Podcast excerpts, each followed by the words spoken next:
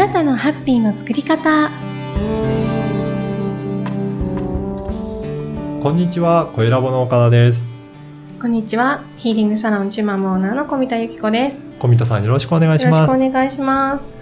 ね、前回はお子さんのお話でおお伺いして、は本当にいろんなことを考えられてるんだなって思いましたね。子供ってね本当こう大人にいろんなことを教えてくれる気づきを教えてくれたりする存在だと思ってるんですよねよく子育てって子供を育てるだと思ってる方多いと思うんですけど、私子育てって子供に育てられるだと思っててよね。本当にいろんなことを教えてもらえるので、うんそんな子供たちが言ってる言葉をこう一つ一つうん。きちんとこ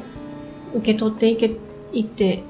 いきたいなと思っていますはい、そうですね。はい。では、今回最後の、えー8回目になりますが、はいどういったお話を伺伺えるでしょうか？はい。今回はあのカウンセリングっていうことについてお話ししたいと思います。まあは私もこうサロンを経営してるんですけど、もともとこうカウンセラーだったりヒーラーだったりするのでサロンを持っているんですね。いうんでもこう、お客さんの中で、ああ、カウンセリング、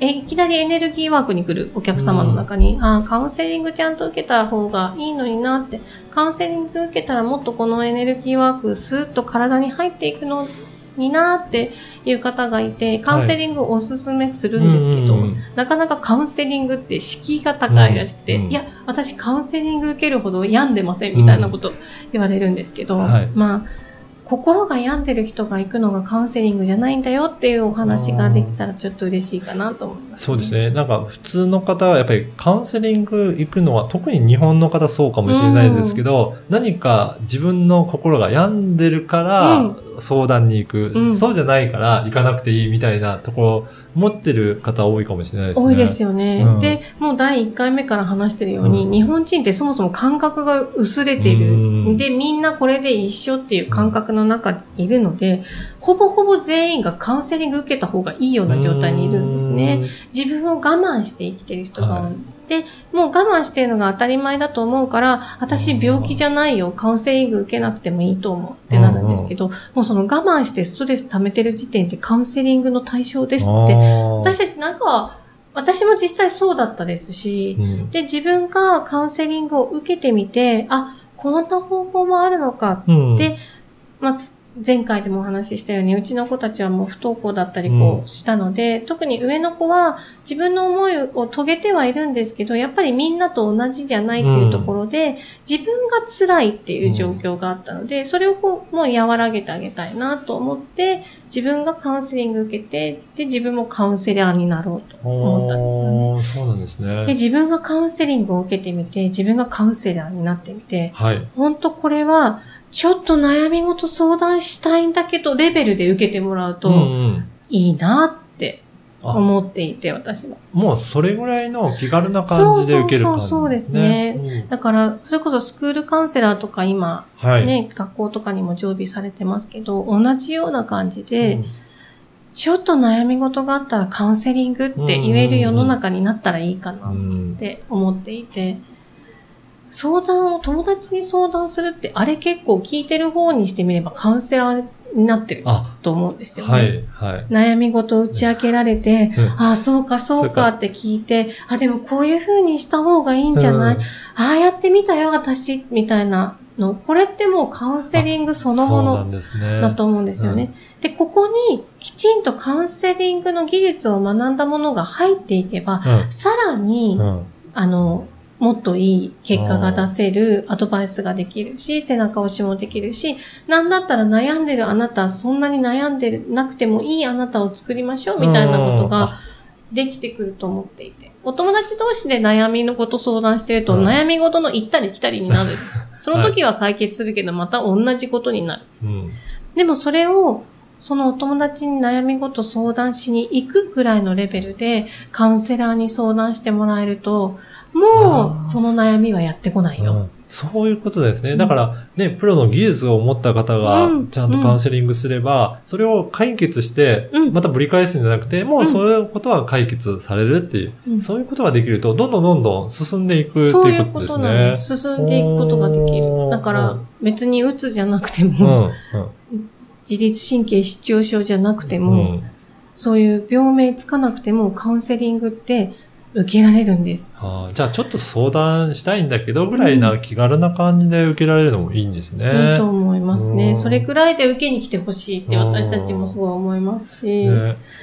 だ実際こう病気になってカウンセリング受けるっていう人うも、んまあ、それはそれで、うんあの、ちゃんとした病院の臨床カウンセラーのところうんに、やっぱそれはそれで医療技術とかその知識を持っている人がはい。やった方がいいと私たちも思っているので、習わないわけじゃないですけど、うんやっぱり私たちは、その、本当に日々の悩み事をこう拾って、悩みじゃなくしてうん。いくような、こう、カウンセリングをしたいなと思ってるので、はお茶飲み感覚ぐらいい。で、そのぐらいの感覚でいけるんですね。カウンセリング受けてもらえるといいなと思っています。で、今回それで、ぜひどんな感じでカウンセリングをされてるのかっていうのを、やっぱり実際のね、やりとりを聞いていただく方が分かりやすいのかなと思ったので、思ったので、これは、あの、今回、小見田さんがカウンセリングを受ける立場だったんですか？そうです。今今回、あの、私たちカウンセラーと言ってても、やっぱり日々悩みはうん。出てくるので、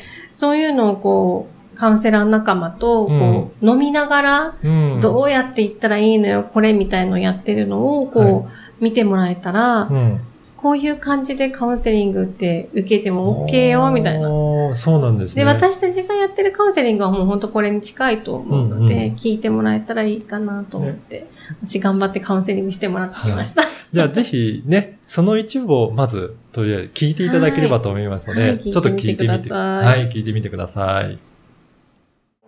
コミちゃんの公開カウンセリングパーティーということで、はい、よろしくお願いします。まず心やおみくじを引いてもらいます。あありがとうまりちゃん。写真を。撮って後で送ってもらえるととっても嬉しい。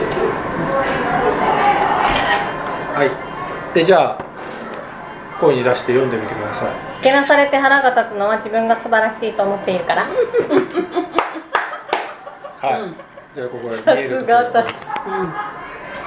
何それって？で思いけなされて腹が立つのは自分を素晴らしいと思っているからという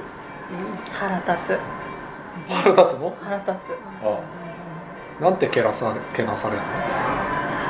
つ。なんてけなされるって直接言われることは最近ないけど、もうちょいこっち来てねはい。うちはお母さんが多分あの謙遜なんだけど外に行くとうちの子はっていう。あそうそうそうそう。そう、でずーっと地元だから街で買い物してたりとかしてもうん。急に知らないおばさんに怒られるもうお母さん困らせてばっかりで自分もお母さんだったんだからしっかりしなさいっていうえー、私何したみたいな。えでうち帰ってお母さんに「えねえ誰々さんに何とか言った?」って言ったら「いやいやこの間さ」みたいな「だってあんたこうだったじゃない」ってお母さんの方ができないじゃんみたいなのをしょっちゅうやってました。ー、うーん。しょっちゅうやってた。今でもたまにやるあのここ数日落ち落ちてたっていうふうにさっきちょっと聞いたんだけど、うん。ちょっとその昨辺のこ日かな。またちょっと私の話聞いてもらわないというかするかよみたいのが出てきて。でちょうど生理にもなって満月で。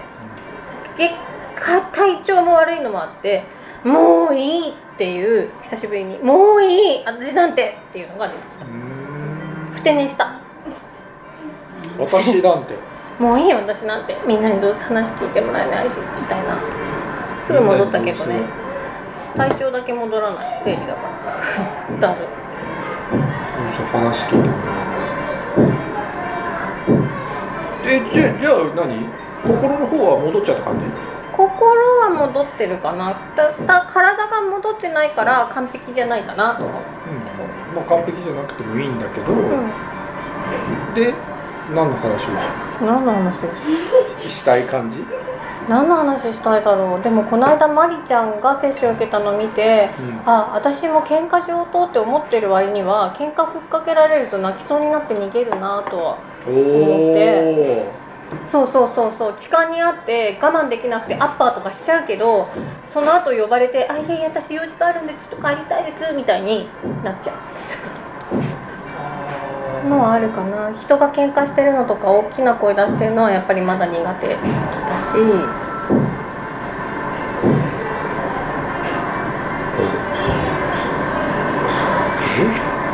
人が大きい声出してるの苦うんあんまり得意じゃない。スルーはできるけど怒鳴ってる人とかのそばにずっといたくはない。道端で怒鳴ってる酔っ払いとかいて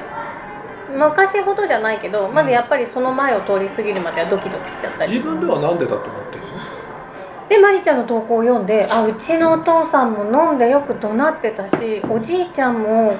社員の人たちを動かすのに大きな声出しててそれを見て怖いなとは思ったなって。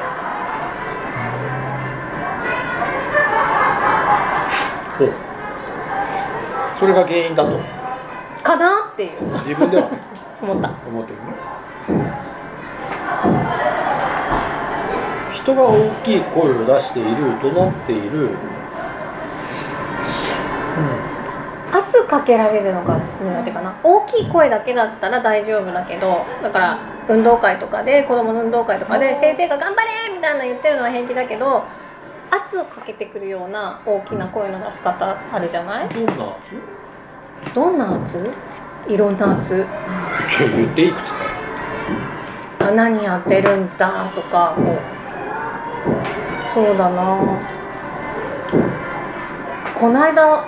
娘の入学式で思ったのは先生方が挨拶してるんだけど体育会の先生がこう上からすご上から壇上に乗ってる先生がすごい上からもう胸張った状態で「よろしくお願いします」ってすごい大きい声で言ったのはうわき感じ悪いって思った。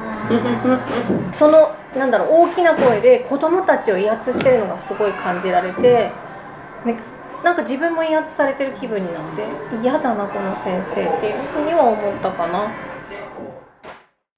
はい。いかがだったでしょうかね。いかがだったでしょうかね。はい。この場はものすごく盛り上がっていて楽しいカウンセリングになったんですね。はい。で、この状況を理解してもらえると、うんなぜかその場にいる人がお申し込みをしてくれるというミラクルまで起きてた状態なんですけど、うんまあ、これは、居酒屋で飲んでる状態、飲んでる？はい。うん。まあ、本当に軽くみんなでこうご飯食べながらっていう状態でやってるものなので、まあでもこういう状態でもカウンセリングって受けられるっていうのが、もう分かってもらえたら嬉しいかそうななんとですね。だからそね、気軽な感じでやり取りしながら、それで受けていただけるっていうことなんですね。そうですね。だから何か悩みがあった時に、どうなのっていうふうに、ちょっと相談っていうような、うんうんそういった感じでやれればいいんですよね。そうですね。軽い感じでカウンセリングって受けてほしい。なんか、カウンセリング受けるってなると病気なの？って多分聞かれちゃったりもするんだろうけど、そんなことはなくて、もう本当に日々のこう悩み事を相談しに行ける場所がカウンセラーっていう風になって、うん。みんなの悩みがだんだんなくなって、ななんだったらカウンセラーっていう職業やってても儲かんないねみたいうに、ん。なっていく世の中になったらいいなって私は思いながらカウンセラーをやっているんですけど。今回のこの相手の方は、どういった方なんでしょうか？あはい、私のあの、うんカウンセラーの学校の同期のはい。方で、磯部大輔さんって言うんですけど、うんうあの、うちの子供たちも、うんみんなこの方にカウンセリング受けてて、あみんな元気になんですねなってるんですはね。で、やっぱり、長女なんかは特にいろんな心療内科とかも行ってカウンセリング、臨床カウンセリング受けたけど全然何にもありませんってうん。言われて、でも本人は苦しいから何とかしてほしいのに、病院に行くとこの子は大丈夫って言われて苦しい中、こう、大きくなってきて、磯部さんに会って、本当に私楽になったって言ったんですね。はいで、その楽になったってお姉ちゃんを見てたら、全然楽に生きてそうな次女まで、就活でちょっと悩んでるんだけど、はい大ちゃんに話聞いてもらえないかなっていうぐらいの感覚でカウンセリングを受けに行くっていう。だから世の中の人、自助みたいな感覚で、うんカウンセリング受けてもらえるといいかなと思いますよね。ね、そういった感じでね、ご相談してもらったら、その自分の悩みを解決して、もうそうすると、その悩みを本当に解決しちゃうので、そうですもね。うね、ぜひね、ちょっとご相談しに行こうかにって。声かけていただけると。ね、ねそう、相談しに誰でもいいと思います。もう、うんうんちょっとカウンセラーって名前ついてるあの人聞いてみてみたいな。っていう。そう。お子さんいるお母さんだったら、スクールカウンセラーって名がついてる人たちが学校にいると思うので、うんうん。ちょっと私の悩みも聞いてもらいますぐらいで言ってもらってもいいかなと思いますし。はい。本当磯部さんなんかは空気を、呼吸をするようにカウンセリングをしていくので、普通に会話してるだけでカウンセリングになっていく。そうなんですね。うんね、ぜひ、ね、そういった方と、ぜひそういったね、方とはい、カウンセリング受けていただければと思います。思います。はい。で、ね、今回で最後なんですが、あの、小見田さんが普段どういった活動をされているのか、そういったところもちょっと最後にね、ご紹介いただければと思うんですが、はい。うん。ありがとうございます。私はもう、こう、1回目から8回目までお話ししてきたように、あの、自分が自分らしく生きられるような生き方、私がどうやって今の幸せな私を作ってきたか、みたいなことを、まあ、お話しさせていただきたいと思って、今の活動をしているので、まあ、ヒーリングサロンチュマムでは、そういう講座も行ってたりするんですね。はい。一応、こう、名称としては自分のハッピーの作り方教室っていうものをやっておりますので、まあ、このラジオを聞いてね、興味を持っていただけた方は、あの、もっと深い話を私から個人的にはい。聞けるので、講座に来ていただけたらいいなって思うのと、まあ、その、エネルギーワーク的なヒーリング的なこともセッションとして行っていますので、自分を開くエネルギーワークということでいろいろ行ってますので、そういうところにも、あの、カウンセリング受けるのと同じような感じ、カウンセリングももちろんやってますので、うんあの、お茶飲みに行く感じ、ちょっと悩みを聞いてもらう感じで、こう、声かけてうんいただけたらいいかなと思います。ね、今までのお話を聞いてね、ちょっとお話ししに行きたいなっていう、うんそんな感覚でね、訪れていただければと。訪れてください。はい。今回は8回にわたっていろいろお話をお伺いしました。はい。ありがとうございました。ありがとうございました。